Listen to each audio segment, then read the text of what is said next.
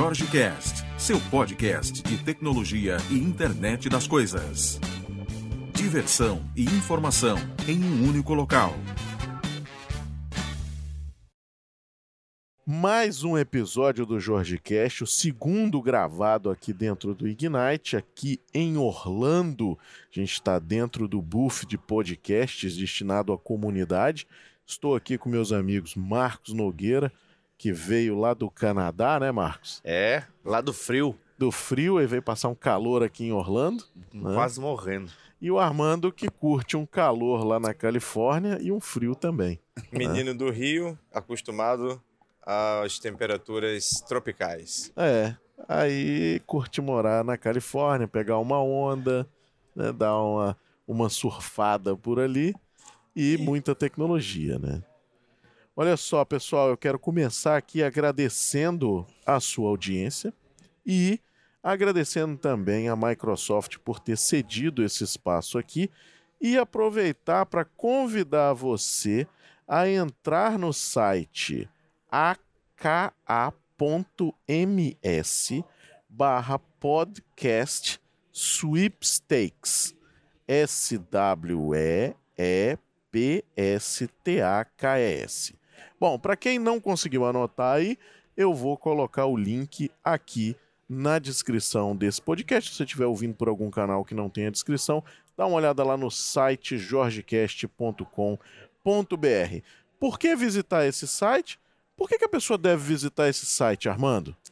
Tem um produto vindo aí, um headset da Microsoft, que é aquele que coloca dentro do ouvido, né? O in-ear, que já foi demonstrado, já está aí e vai sair agora para o Thanksgiving aqui nos Estados Unidos. E a Microsoft está sorteando para a audiência do, do, podcast. Olha aí. Então tem 10 deles e eles já confirmaram comigo que eles vão enviar para o Brasil. Eles é free, Sua não vai pagar taxa de importação, tá tudo pago pela Microsoft. Papai Noel pode chegar mais cedo. É o que eu ia falar. Sua chance de melhorar o Natal. Né? Ah, garoto. Porque com certeza, se você for fazer a compra, importar e tudo mais, vai sair caro. Além do que, você ajuda o nosso podcast aqui a ter, a demonstrar a sua audiência que é tão importante aqui pra gente. Bom, pessoal, a ideia nossa hoje aqui nesse bate-papo que se a gente deixar vai durar 10 horas ou 12 pelo menos, né? Mas a gente vai tentar ser sucinto, embora seja um pouco complexo, né? Mas vamos tentar é a gente trazer as novidades que aconteceram aqui no Ignite. O que rolou e alguns dos anúncios que foram feitos. Bom, só para já pontuar todo mundo, o Marcos trabalha na área de infraestrutura, não é isso, Marcos? É correto. E o Armando trabalha na área de dados e eu tenho trabalhado aí nos últimos anos na área de internet das coisas, conectividade e edge computing. E aí a gente usa, naturalmente, é, isso eu já vou começar aqui falando, né?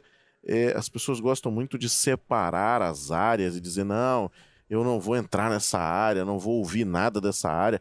Eu acho que hoje não cabe mais isso, né, pessoal? Hoje o negócio é, é você realmente estar tá antenado com o que está acontecendo, principalmente quando a gente fala de cloud computing, que é a união de vários, vários pontos desses, vários conceitos, né, que a gente tem que utilizar aí no nosso dia a dia. E principalmente facilitar o desenvolvimento, né, o time to market que é tão precioso quando a gente fala desse, desse modelo de desenvolver novas aplicações com inovação. Vamos começar. Marcos, você consegue passar rapidamente uma visão do que é o Azure Arc que foi lançado aqui? Cara, o Azure Arc foi uma surpresa para toda a gente aqui. Foi o, o grande buzz da semana. Basicamente, o que o Azure Arc faz, ele consegue estender, neste caso, a, a infraestrutura ou gerenciar a infraestrutura que existe já no Azure para, um, para a parte de, dos nossos data centers. Ou seja, nós conseguimos estender isso e inclusivamente para outros cloud providers. Ou seja, para o exemplo que deram aqui no, no Keynote foi com, com o AWS. Interessante poder distribuir uh, alguns dos, dos workloads que têm no, no Azure para, para a AWS e para, e para o nosso data center on-prem. Houve já uma altura em que a Microsoft tentou fazer isso de uma forma um pouco mais exclusiva com o Azure Stack. Há uns anos atrás ela lançou o Azure Stack, mas era uma plataforma que era extremamente cara, não era acessível para toda a gente, um, custava uns bons milhões de dólares para poder implementar isso, e isso não é todas as empresas que têm essa possibilidade de fazer isto. Com este Azure Arc, eles vêm comatar uma, um, um, um, uma situação que começa a surgir em algumas das regiões, que é a questão do, da capacidade, né? Uhum. Porque a capacidade, toda a gente está começando a utilizar isso. Uh, a Microsoft, pelos vistos, já ter um, um, um tempo de resposta relativamente aos fabricantes de hardware que não é aquela que eles queriam e a capacidade de crescimento está a ser uh, está a começar a ser eh, uma, uma, uma preocupação, digamos assim. Só vou puxar um, um gancho aqui. É, hoje, quando a gente fala de capacidade de sites de, de Azure pelo mundo, a gente está falando de quantos, Marcos? Nós, regiões oficiais, nós temos cerca, acho que é 50, 54 ou 56 agora não estou preciso o número de regiões. Essas são regiões que são dominadas pela Microsoft. Uhum. Depois temos as regiões de parceiros, onde elas utilizam os parceiros, e ainda tem as regiões locais, governamentais, que não estão inclusas uh, nessa área. Ou seja, nós temos. Que aí você fala de China, fala de Washington, de, de alguns outros Exatamente. que são específicos para o compliance de, de governo. Né? Exatamente. É, só para quem não, não faz ideia do que é o Azure Stack, só contextualizando, a gente está falando de você levar essa, essa execução de nuvem para a ponta, muitas das vezes por meio de hardwares próprios para esse tipo de execução. Então a gente tem isso para é, storage, a gente tem isso para uma série de outras coisas que são hardwares próprios. O produto continua existindo e agora o Arc vem para somar a esse, a esse ecossistema, facilitando essa gestão, né? Eu não, não sei se, se cabe esse termo, né? Do, do cross-cloud, do, do, do, do, hybrid cloud, né? Mas a gente está vendo aí nascer alguma coisa nova é. onde você faz deploy de dentro do seu painel do Azure para o seu data center local. E dados está dentro disso também, não tá, Armando? As possibilidades em arquitetura são fenomenais. Eu passei alguns dias, né, desde segunda, quando anunciaram isso, pensando nas possibilidades. Você pensa, uh, eu fiz um, um projeto para um cliente há pouco tempo, onde os dados tinham que atravessar do, do AWS para o Azure, e serem processados por um, por um Azure Functions e um container. Uhum. Então, tinha o tempo de transmissão de 10 gigabytes por arquivo, e eram centenas de arquivos de, um, de uma rede para outra. Com esse serviço do Arc que o Marco, Marcos acabou de explicar, a coisa ficaria mu muito melhor implementada. Eu poderia fazer o deploy do, do, do container e da Azure Functions no AWS, fazer o processamento dos dados na rede da própria AWS, ou seja, não teria que transferir um volume de terabytes na soma total dos, da, da, dos arquivos de, de gigas que eu comentei. Eu não teria que transferir aquilo entre redes, porque o resultado do processo é pequeno. Os arquivos gerados são 100 megabytes. Uhum. Então, ao invés de transferir, uh, como eu falei, terabytes de dados de uma rede para outra, eu ia transferir alguns gigabytes de dados, porque o processamento foi feito remoto, porém utilizando os serviços do Azure. Ou seja, tudo monitorado, tudo implementado e feito o deployment a partir do Azure na rede do AWS, otimizando o tempo de processamento do resultado final. Eu acho, eu revendo aquele projeto na cabeça, eu acho que eu ia poupar pelo menos aí uns três dias para gerar o resultado final por causa do tempo de transmissão dos dados entre uma rede para outra. É fenomenal essa, esse modelo, que inclusive não está nem classificado, a gente comentou naquele pois outro podcast. É, não tem nome ainda. Cara. A gente, em nuvem, a gente tem, em termos de deployment, a gente tem Infrastructure as a Service, Platform as a Service, service and, e, e Software as a Service mas esse o Gartner ainda não conseguiu colocar um nome para ele, o que é, é, é nossa, abre tantas possibilidades. A criatividade aqui está fervendo minha cabeça nesse. É um, um, dos melhores anúncios da semana, na minha opinião. É, para mim também foi. Foi um dos mais. Foi naquilo que eu mais procurei saber em termos de informação e procurei ter mais, porque realmente é, acho que foi o grande, o grande uh, anúncio. Esse e outro Ele tá engatinhando ainda, né? Porque acabou de ser lançado, então nem tudo tá lá É. ainda. E você vê Mas conforme coisas- isso for andando, isso vai ficar uma delícia de Vai. fazer projeto. Você vê Marcos. que esse, esse e outros anúncios, né, eles vêm de encontro à necessidade de mercado, isso é a cara dessa nova Microsoft, que é esse ouvir mercado, que é esse entrar no mercado com essa força que ela está entrando. Haja visto que o crescimento aí, né, de market share e tudo mais no- na utilização de Azure é muito grande. Né? E aqui dentro do próprio Ignite a gente vê essa conversa muito fortemente dos times de produtos estarem conversando com comunidade, estarem ouvindo, né? A gente que que está mais próximo aí por causa da premiação do MVP, que ouve muito esse conceito de queremos feedback, queremos ouvir o que está acontecendo no mercado, quais são as carências, quais são as necessidades. Isso é muito, isso é muito interessante, né?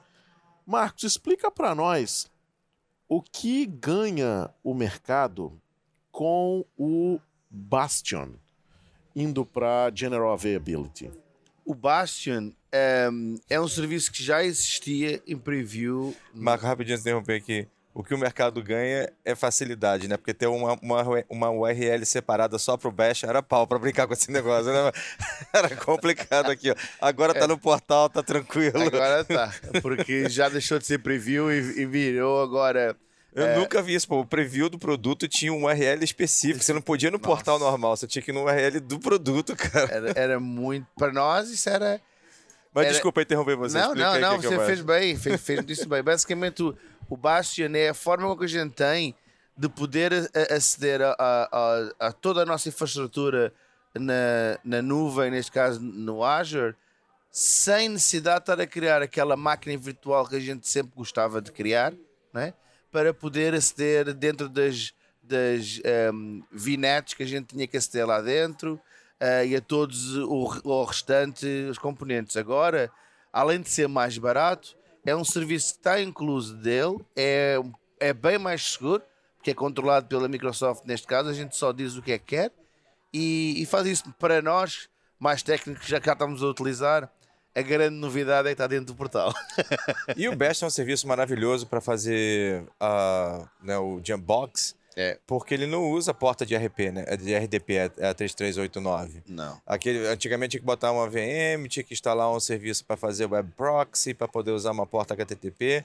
Com o Bastion vai tudo pelo browser, você não tem nem que instalar nada, então vai funcionar tanto no Mac quanto no Windows, você tem que ficar batalhando em cima de cliente de, de Mac para poder fazer RDP. E porta 443, que os firewalls já estão tudo configurado para aceitar de boa. Exatamente. Além disso, Menos tem canseira no dia a dia. Que delícia Completamente. isso. completamente. Outra coisa também que foi interessante foi o lançamento do, do Azure Monitor para containers. Ou seja, você conseguia aí, né, fazer o monitoramento desses, desses caras. Quer comentar alguma coisa sobre isso aí, Marcos? Cara, é, containers é, é, é uma, uma área que, é, que está em evolução constante e, e uma das áreas que estava em falta era monitorar eh, com mais precisão a parte dos containers. Eh, com este anúncio que eles fizeram, ehm, eles conseguiram colmatar algum dos, do- do- dos problemas que existiam e, e que, e que vai facilitar basicamente a parte de monitoramento do, do, do- dos containers. Um, é bem mais, um, bem mais, mas essa parte é bastante, bastante interessante para a gente poder saber como é que eles estão. É, Azure promovido. Monitor hoje é um- um- uma ferramenta que traz grandes benefícios, né? Inclusive de você consegue criar extensões aí, trazer extensões de visualização, de monitoramento de todas as aplicações. Então, para quem está começando ou para quem está desenvolvendo já projetos, né? Um dos problemas é o monitoramento. Uma das questões constantes que a gente viu aqui nas, nas conversas que a gente teve nas sessions era exatamente como é que eu monitoro isso? Como é que eu sei se está acontecendo? Como é que eu sei que está rodando? E é a mesma coisa com infraestrutura, é a mesma coisa com IoT, é a mesma coisa com dados, é a mesma coisa com apps. Ou seja, não tem como você fugir.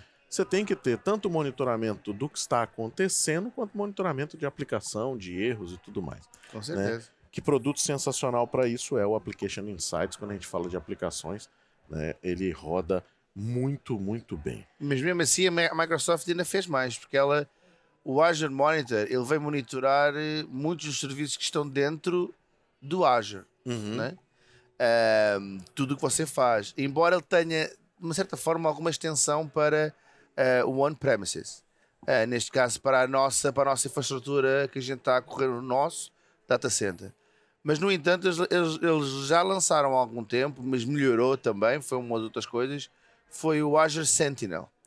O Azure Sentinel ele basicamente vai ser, eh, um, como eu costumo dizer na brincadeira, ele vai ser o, o, o monitor dos outros monitores todos. Uhum. Ou seja, você vai poder um, trazer para dentro do Azure Sentinel coisas como, por exemplo, o seu, o seu produto que está a monitorar os seus switches, os seus routers, os seus routers, um, toda essa, essa infraestrutura mesmo de rede, trazer para dentro e começar a detalhar com machine learning eh, a parte de aonde é que está o problema. Ele começa a monitorar, realmente vai ao pormenor de ir ao pacote do, do, do, do TCP/IP e de tudo o que, é, o que é colocado e consegue extrair tudo e consegue dar eh, uma visualização que não era bem possível eh, com monitoramento. E é extremamente fácil de trazer tudo isso para dentro da, da- da nuvem. É, outra coisa que eu vi aqui e que está na nossa, na nossa lista aqui para falar é o lançamento de novos hardwares de Azure Stack, que a gente falou agora há pouco, né? Então foram lançados novos hardwares pensando na parte de inteligência artificial. Então rodando aí núcleos de FPGA para fazer aceleração, né? Também núcleos de GPU, então você tem hardwares com form factors aí diferentes para rodar isso. Mas uma das coisas que está sendo muito falada, né, é você, se você que está aí nos ouvindo prestar atenção na nesse nesse nesse time que a gente está vivendo dos últimos três, quatro anos, né? A gente antigamente falava muito de aplicações eh, conectadas, depois a gente foi falando de aplicações mobile, nuvem e juntando tudo isso, mas a gente sempre tinha esses termos presentes, né? E a gente não está vendo mais. A gente está vendo agora simplesmente as aplicações são inteligentes e fim, já está virando uma premissa. É. Né? Você não tem mais aquela ideia da, ah, eu tenho uma câmera que está só filmando. Não, essa câmera está filmando, o streaming dela já está sendo processado, a gente já está usando os metadados dela para fazer alguma coisa. Então é, é- é- essa é a ideia, né? Quando a gente vê esse tipo de, de lançamento e muitas das questões quando vem do tipo, mas por que, que eu vou usar isso? Por que, que eu não uso um servidor local? Né? Por causa de um desses serviços, por exemplo, que você citou agora, por causa do ARC que está acontecendo agora. Essa integração ela é muito mais vantajosa, porque diminui o custo da sua operação de tecnologia. né? É, Isso é- aí é essa um- parte do hardware é muito interessante, porque, por exemplo, uma das coisas que eles lançaram aqui foi uma, uma única eh, eh, virtual machine, uma única VM, tem, por exemplo, 8 NVIDIA Tesla eh, de 32 GB, ou seja, tem 8 placas GPU de 32 GB, são 40 processadores não eh, hiperthreads, ou seja, isso vai dar um, num total, por exemplo, de 8.168 processadores dentro da máquina virtual com simplesmente 672 GB de memória.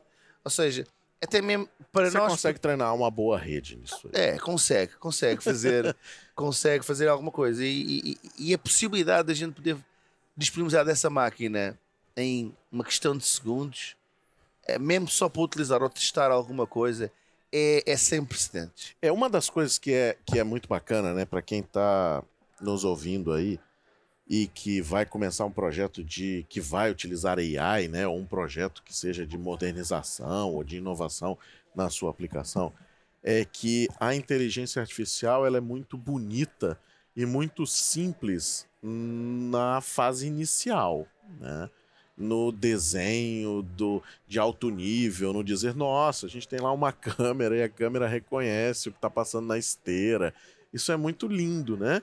Mas a gente precisa de computação por trás para fazer essa mágica acontecer, para treinar isso aí, para que você consiga colocar um algoritmo mais enxuto na ponta, para que a detecção seja feita lá na ponta sem que você tenha que ter um, um quantum rodando, entendeu? É como Então, você fala aqui no seu, no, no seu canal que muitas das vezes as coisas têm tendência a ser quase real time. É. E então tem, nós temos essa visão de que as coisas têm que. A gente tem, e isso é mais a área do Armando, a gente tem uh, gigas ou terabytes de informação em que a gente quer quase em real time saber o que se passa com aquilo. É. E para isso é preciso computação. Não há outra forma de poder fazer isso. Uh, obviamente que, que, a parte de software e aplicações estão cada vez mais inteligentes, os algoritmos estão cada vez melhores, mas você continua sempre a precisar da parte de computação. Yeah, e treinar o modelo é aquilo que demanda muito tempo. Né? Você tem você tem toda a parte de análise dos dados que pode também demandar muito tempo, a parte de machine learning, mas o, o processamento do modelo, de treinar um modelo, especialmente agora com os recursos que a gente tem uh, dentro do, do Azure Machine Learning Service, que é deixar ele escolher o melhor modelo para você, você dá os dados, ele vai fazendo a filtragem dos modelos de acordo com os resultados desejados. Você realmente precisa de um horsepower, precisa de uma Ferrari. com certeza. É, se não tiver, se não tiver máquina, não vai. E outro problema é custo, né? Quando a gente fala de, de nuvem, de adoção de nuvem, uma das grandes vantagens, se você souber a, a utilizar corretamente, é exatamente essa questão de custo. Você treina o que você falou, né? Em segundos você tem acesso a uma máquina como essa. Só que se você deixar ela ligada um mês inteiro é. ou utilizá-la de forma incorreta, você vai ter um custo maior. Não estamos dizendo aqui que vai inviabilizar, que o negócio não, não é bom, nem nada disso, mas é, a, a necessidade né, desse conhecimento prévio e, e dessa mudança, às vezes, porque quando a gente está vivendo esse ambiente que a gente está imerso aqui hoje do Ignite, aqui a conversa é cloud native, ou seja, não, ninguém fala de, de não se estar dentro da nuvem, né?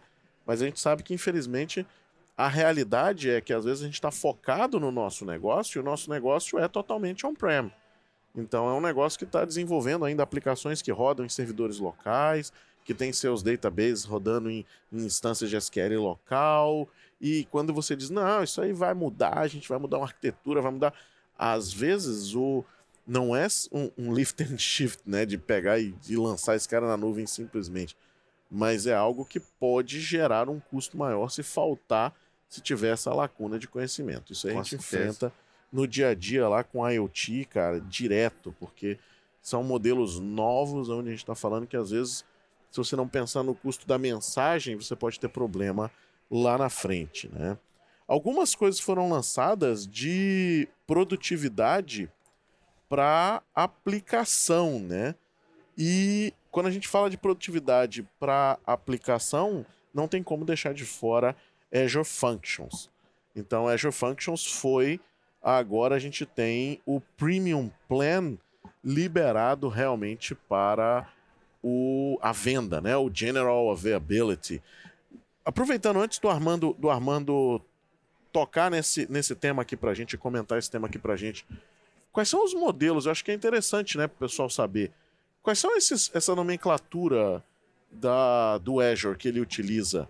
Como é que funciona isso, Marcos? É a ideia do Private Preview, do Public Preview e do GA ou General Availability, né? So, um, quando a Microsoft lança alguma coisa que geralmente o que, o que ela faz o interessante e isso é, é, é, é, é mais valência de, de ser MVP é que ela geralmente quando está a pensar em alguma coisa ela primeiramente externamente da Microsoft ela vai falar com a gente né e eu já tive muitas dessas situações em que perguntou eles perguntam: será que fazer isto faz sentido? E aí, como nós somos uma, uma comunidade muito ativa, eles vêm e a gente responde: não, talvez faça sentido, mas se for desta forma ou daquela forma ou, ou algo assim do género. E eles depois, com esse feedback, eles vão e criam um private preview. Private preview é somente por convite.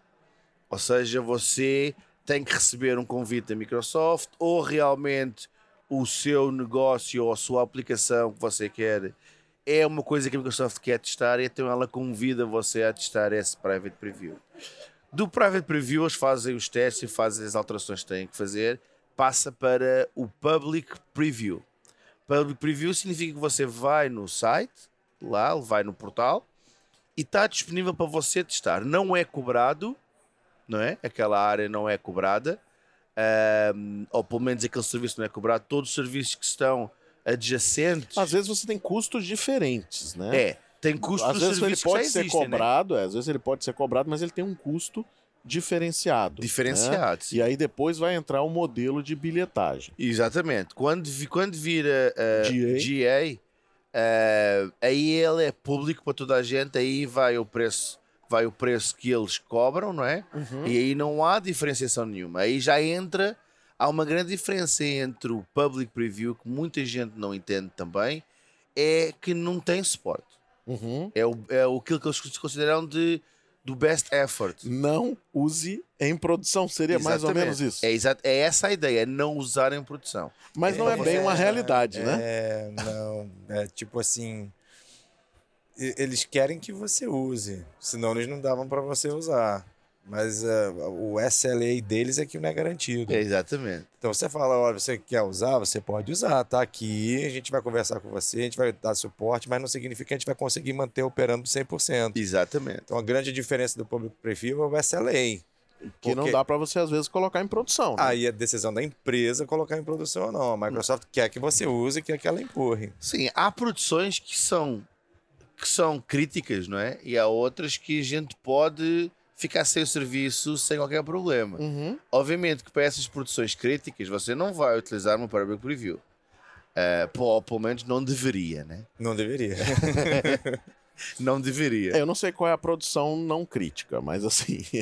Tem muitos, tem muitos é- serviços que são produção que não necessitam de estar. eh, mas que aguenta, por exemplo, uma mudança drástica no, no serviço, ou que aguenta quatro horas fora do ar, cinco horas fora do ar. Isso, É. isso. Porque, por exemplo, na Public Preview, eu, depois, eu, eu depois já, já tive a perguntar sobre isso, pode haver mudanças de código, Uhum. porque é uma preview. Sim. Quando a, quando a GA ele já entra dentro do processo, Isso aconteceu muito com Bot Framework, né? Com, com toda a parte de bots e tudo mais, que mudava às vezes detalhes da implementação e quebrava muita gente que estava utilizando, né? O Time Series Insight, por exemplo, de de de IoT, a gente usou em, em, em Public Preview durante muito tempo, né? E é um- uma ideia, mas é assim, a gente não pode botar a produção, até porque não, não tá fundamentado para aquilo funcionar. Né? Não é. uma não é uma ideia, né? Ainda está em execução e em testes. Armando, o que, que mudou no. O produto já estava funcionando, estava no modelo de, de public preview, né? O Functions Premium Plan. Mas o que, que muda basicamente com esse, com esse cara aí entrando no mercado agora em dia? aí? Quem já estava usando, vai usar do jeito que usava, né? O, o porquê que alguém precisa usar isso Uhum. seria a grande ideia, né? Já que está em GA, por que, que eu vou considerar isso nos meus projetos? E o, o grande lance do, ah, do- desse tipo de serviço, né? Do, do Premium Plan, é você fazer o isolamento. Né? Existem vários negócios que requerem. ah, tem- tem- tem- existem níveis de regulamentação do negócio, da empresa, do tipo do que ela faz e que exige que determinado tipo de computação, quando vai para a nuvem, tenha um, tenha um nível maior de isolamento. isolamento. E é isso aqui que eles, ah, que eles testaram durante tanto tempo. Uhum. Ou seja, eu estava olhando até esse anúncio, eu fiquei olhando para ele, o que, que tem de diferente aqui? Eu já uso isso há tanto Uhum. tempo, mas já estava usando em preview, como a gente estava Uhum. falando aqui agora, em outros casos, em grandes empresas aqui, inclusive dos Estados Unidos, a pe- o pessoal já estava usando isso em preview, em, em produção. Uhum. Ah, a- com o General Availability, o que ganha é a questão do SLA, agora o serviço está garantido.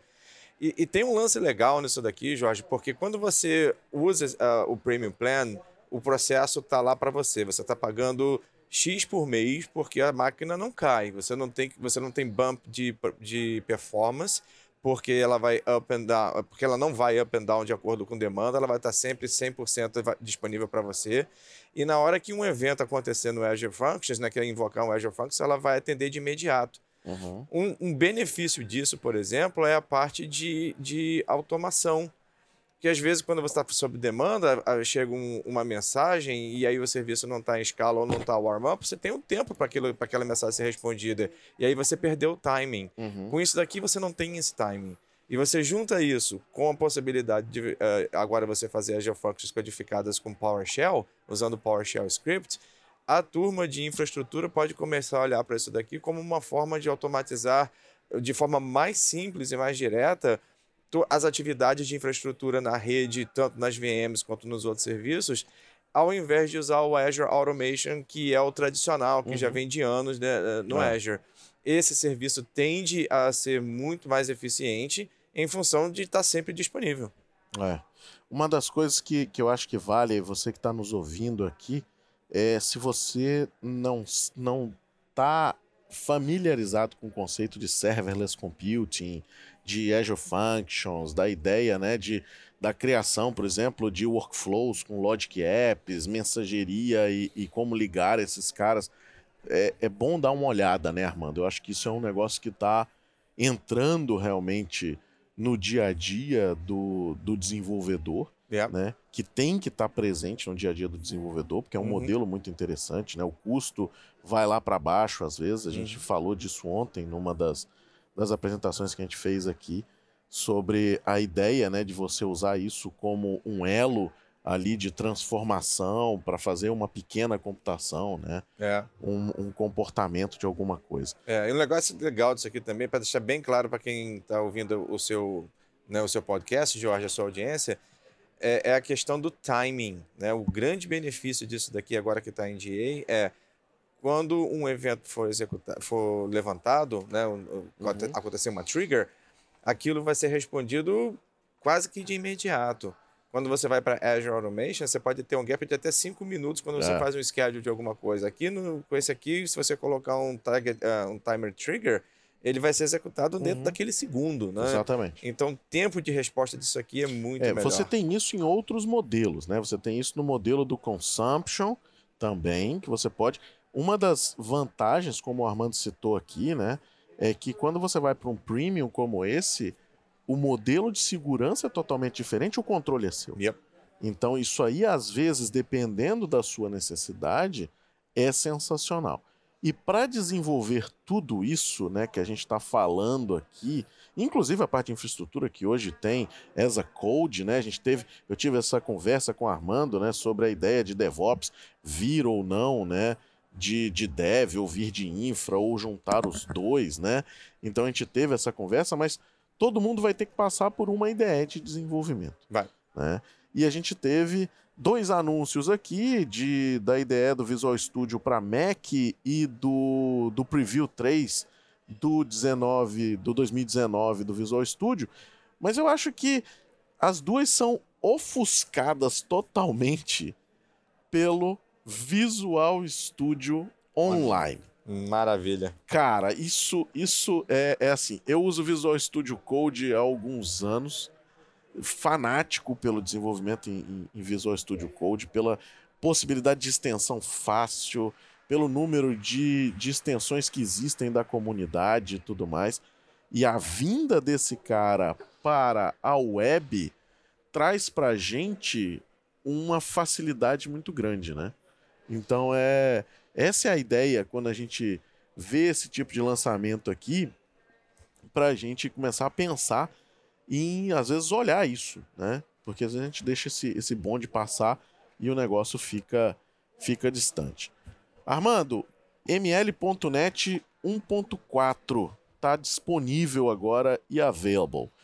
Para quem não sabe o que é ml.net, dá para sintetizar? rápido pra galera que nunca viu dizer assim, cara, vou dar uma olhada agora. O que você precisa dar uma olhada na, no SDK, né? Isso aí é o SDK para você trabalhar com uh, machine learning embutido uhum. dentro da sua aplicação. Uh, o termo de marketing que eu gosto muito para isso é, in, é in, infused, né? Do jeito que eles falam aqui. Igual quando você faz um chá, você põe o um chá na água quente, uhum. ele infused aquele negócio ali, né?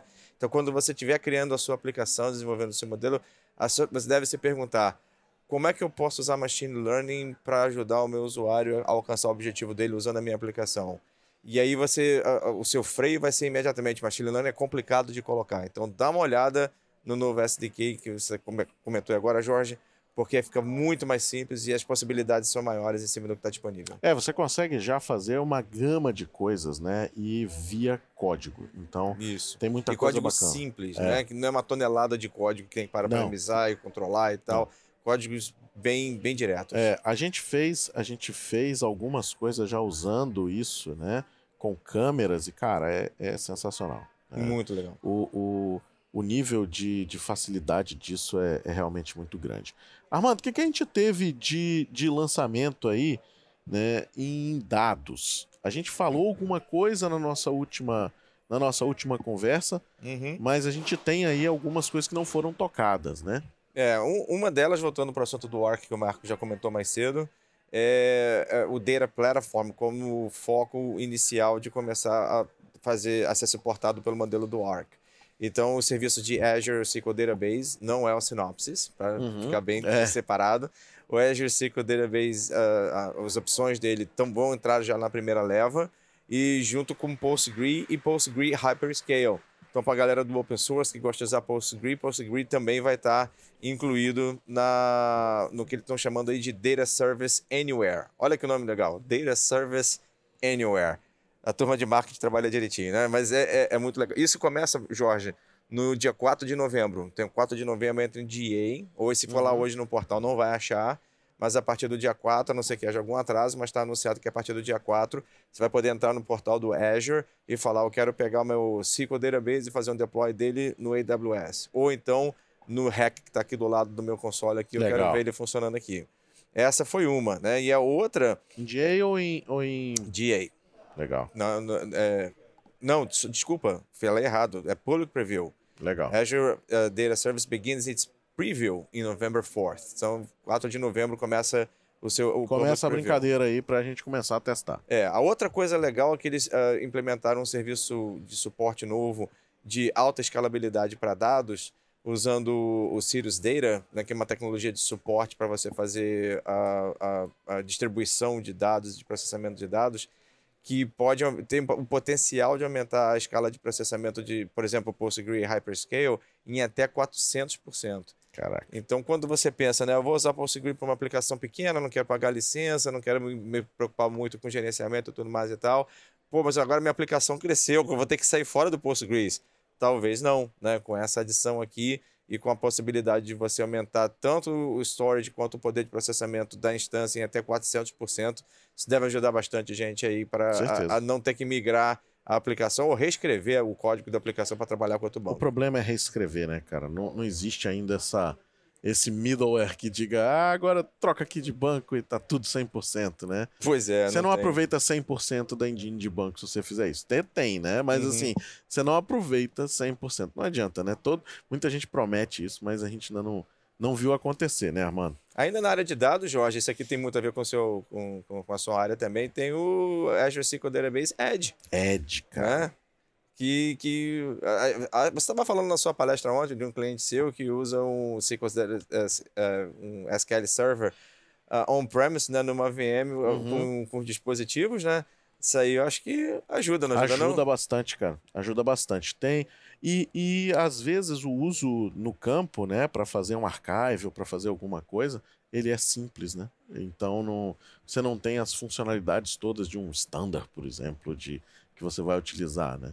Então essa pode com certeza ser uma ideia e eu acho que isso aí vem para somar bastante o poder do IoT Edge e da modularização e esse controle na ponta. Então eu É. acho que isso aí vem para somar, principalmente para levar informação para a ponta, para a gente não ter que ir para a nuvem para gerar informação na ponta, né? É, e para consultar a informação, fazer Sim. o que você quiser com a informação É. ali no local, né? É. Para a turma que está preocupada, fala, vou ter que- será que eu vou ter que instalar 4 GB de, de binários no, no Edge quando eu fizer isso daí, né? Já que tem que instalar o SQL Server.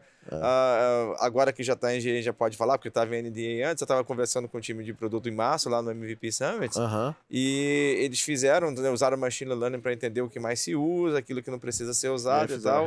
Eles fizeram uma redação, acho que está a menos de 200 megabytes. Olha aí que beleza. Se a última vez que eu vi estava 300 e pouco, então ah, pode ser que esteja menos de 200 megabytes do deploymento final. Que significa uma instalação leve, fácil, você fazer download de 200 megabytes pela rede para poder lá no Ah, Edge, É tranquilo. não vai ser tão problemático, né, Jorge? É, e pensando no seguinte, né? Quando a gente fala de IoT Edge, a gente está falando de modelo de ambiente com inteligência na ponta desconectado.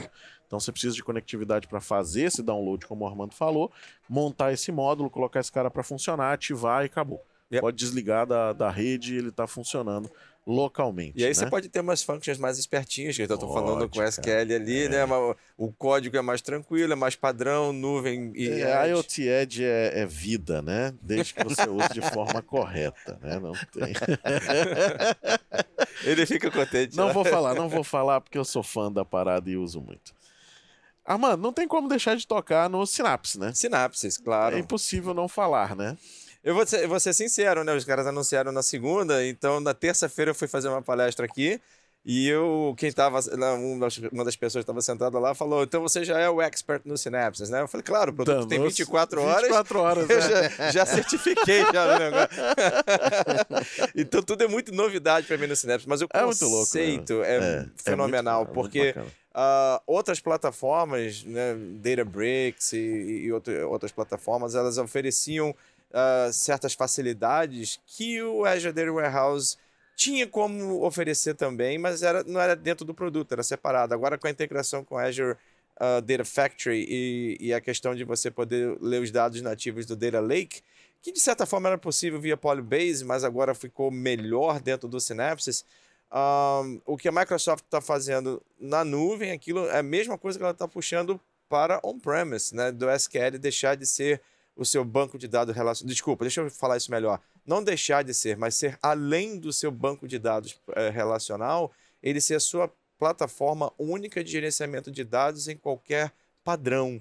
Então, antigamente era, era NoSQL ou, ou, ou, NoSQL, que é não estruturado, ou dado estruturado no SQL. Agora, com o SQL, né, com o SQL 2019, você pode ter os dois dentro da mesma plataforma, usando a mesma ferramenta, sem ter que pular entre uma tecnologia X, né, o DocumentDB, ou ah, ah, no caso o Cosmos DB, e se for on-premise, vai usar Cassandra, o que for. Não, você pode usar tudo dentro do SQL, você pode fazer suas queries dentro do SQL, eh, mesmo que os seus dados estejam em Parquet, estejam não estruturados, e você poder fazer seu ELT a partir do próprio SQL, você não tem que migrar para o Azure Data Warehouse, não agora o Synopsys, né, se for o caso. Uhum. Então isso vai facilitar a vida de muita gente, os projetos vão ficar muito mais simples de ser implementados, ah, o streamline vai ser bem melhor. Marcos, é possível colocar um filme inteiro dentro de uma plaquinha de vidro? Cara, você você estragou a minha surpresa. Essa, essa para mim Isso foi alucinante. pô. foi alucinante. Pô, o cara pegou e sacou debaixo do, do bolso de trás um. Do bolso de trás. Pera aí, uma plaquinha de vidro aqui. Você sabe o que é emble- emblemático naquilo? Que para os ouvintes, né, por favor, dê uma olhada no site do, do Ignite, que está Uhum. gravado, você vai Tá. ver ele mostrando isso lá. No Keynote. na- no no Keynote, Keynote, o. Satya mostrando isso, tirando Isso. do bolso da calça de trás. O emblemático dessa história é que ele fez o filme virar realidade. Não sei se você vai lembrar, mas esse filme do Superman 1, em 1978, gravado no 79, cristalzinho. Ele, eh, o lance é ele colocar o cristalzinho lá na- no, no tubinho lá É. e o cara É. falar, é o filme no cristal. É. Então, quer dizer, sei lá, Conseguiram. 40 anos depois, quase 50 anos depois, eles estão fizeram a- a- né, o que era fic- a ficção na época virar realidade. Para nós que somos geeks, esse foi o momento auge de tudo.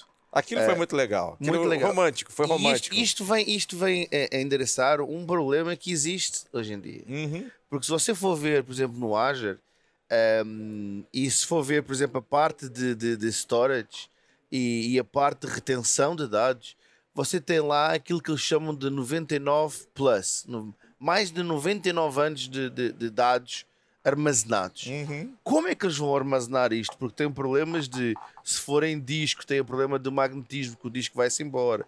Se forem DVDs, digamos assim, nessa tecnologia, eh, eles já estão, passado 20 anos, a gente viu, passado 20 anos, alguns dos DVDs ou dos CDs daquela história de, de magnetização Já era. já era. Portanto, eles têm que criar alguma forma, alguma coisa que seja indestrutível ou praticamente indestrutível, o que eles chamam de virtualmente indestrutível e que seja realmente de longa duração. Agora, O mais interessante disso é realmente eles terem colocado num vidrinho que não tem mais do que 75 uh, milímetros, ou tem 7 centímetros e meio, É, não é? é muito De- louco, velho. É muito louco. Veja o vídeo. Não, isso abre um campo de storage para futuro absurdo. é né? absurdo. Jorge, absurdo. e o microfilme vai parar onde?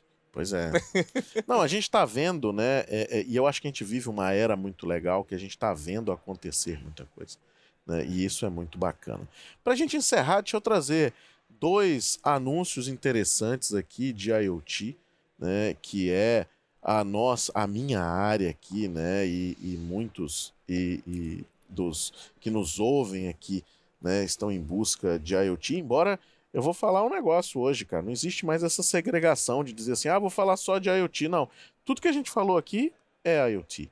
Né? É, é um pouco da, do, do back-office que está rodando, é um pouco de dados, é um pouco de levar o banco para a ponta e tudo mais. Um dos, dos problemas que a gente tinha na criação de modelos físicos para usar Digital Twins possivelmente vai ser melhorado agora, né? A Ansys Twin Builder está entrando para dentro dos serviços de Azure, então você vai conseguir criar essa modelagem física, né, de sensores e tudo mais e fazer esses testes agora já integrado.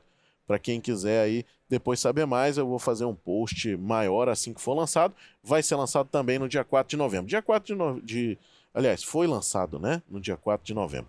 Então, para você que está nos ouvindo aí, já pode dar uma olhada lá no portal que é interessante. Outra coisa é o FarmBits, que vai entrar aí em preview também. Uma solução completa para agri, agrobusiness, né? Que vai. Uma solução completa para agricultura que vai aí facilitar, por quê? Porque ele já vem com todos os modelos prontos, inclusive já pensando em subida e descida de satélite e tudo mais, modelos de inteligência artificial para favorecer esse mercado aí. Aliás, esse mercado que vamos é, trazer aqui precisa de inovação, né? Que é um campo extremamente vasto aí para ser explorado. Pessoal, não deu tempo da gente falar de tudo, né? É, A pauta teve que cortar, né, a Jorge? pauta a gente teve que diminuir drasticamente, né? Não, não tem como. é, é, Também só foram 172 anúncios que eles fizeram nesses 5 dias, né? Foram poucas coisas, Foram né? só foram pouca poucas coisa. coisas. Se eles fizerem um por segundo, acho que dá pra colocar no Dá, podcast uma dá, hora. daria para colocar, porque senão fica muito longo, né? E o pessoal não vai nos ouvir. Bom, galera, vou deixar aqui as redes sociais aqui do Marcos. Marcos, quais são suas redes sociais pro pessoal seguir você aí? Você pode seguir a mim no, no, no Twitter, que é o MDNOGA. o MD Eh, aliás, tudo que é MD Noga, eh, ou eu tento eh, colocar que seja eu. Trademark. É trademark quase. Um, e o meu blog, apesar de ser em inglês, é o azurecentric.com. Ok. Armando, como é que a galera te acha? Twitter, at A- AR Lacerda, de Armando Lacerda, AR Lacerda. No LinkedIn, Armando Tracinho Lacerda. E tem o meu blog que tá criando teia de aranha, que eu preciso trabalhar naquele negócio lá, mas tem alguma informação lá que é o armandolacerda.com. Legal. Bom, pessoal, convido vocês a ver os outros episódios, né? Essa temporada está começando aqui no Ignite, mas a gente tem aí mais três, quatro anos para trás de podcast, então dá uma olhada lá no site. Tem muita coisa interessante sobre a IoT, sobre inovação. Também o canal do Jorge Maia lá no YouTube, onde eu tenho vídeos com o Armando falando sobre algumas utilizações diferenciadas aí para IoT, né? de como você interligar coisas com dados e tudo mais. Dá uma olhada lá que tem temas interessantes.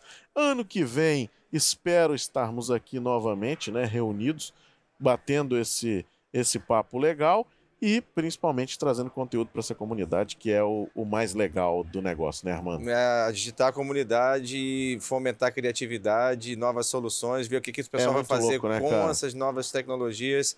É, é- é muito legal. É, a, É gente muito teve, legal. a gente teve uma experiência aqui alucinante, cara, com o tal do One Conference, né, de sentar, conversar com o pessoal Gostamos, e tudo mais. Cara, foi gostamos. muito louco aquilo ali, velho. Gostamos. Muito louco. Marcos também se divertiu bastante nas palestras E dele. para o pessoal que está que tá ouvindo a gente no seu podcast, Jorge, né, se puder, de repente, botar um orçamento de lado aí, fazer um esforço para vir, vir, aqui ano Pois que é, vem, cara, vale a pena. é um investimento muito bom, vale a pena. Vale. Com certeza. Qualquer evento de tecnologia você deve ir. Deve conversar com pessoas Lembrando do seu que meio tem tudo perto mais. de vocês lá, né? Temos. Aonde? Em Teremos Paulo, o? Ignite The Tour dia 12 e 13 de dezembro de 2019. Eu não vou poder estar lá, mas eu acho que você vai estar lá, não vai? Vou, com certeza. Vou estar. aliás, vou estar apresentando várias sessões e trabalhando também nos booths, tirando dúvida lá da galera sobre a IoT e sobre se, se eu conseguir ajudar em alguma outra coisa também. Oportunidade por lá. imperdível para sua Imperdível, é. E esse evento é gratuito lá em São Não, Paulo. sério? 0800? É, 0800. Que O delícia. cara for, ele vai ficar com certeza feliz. Não deixe de participar se você ouviu e se perdeu aqui na nossa, na nossa conversa, ficou louco, né? Não deixe de participar entrando no link ak.ms barra podcast sweepstakes e o link vai estar na descrição. Se você está ouvindo em algum canal, vá até o site jorgecast.com.br, procure esse episódio do Ignite, resumo do Ignite 2019, que você vai ter o link lá para você conseguir acessar isso. Por que, que eu devo acessar isso? Porque você pode ganhar um Microsoft Surface Earbuds, aquele negocinho que você enfia nas orelhas e fica ouvindo aí o nosso podcast para você ouvir com mais conforto. Galera, muito obrigado pela audiência. Até o próximo episódio.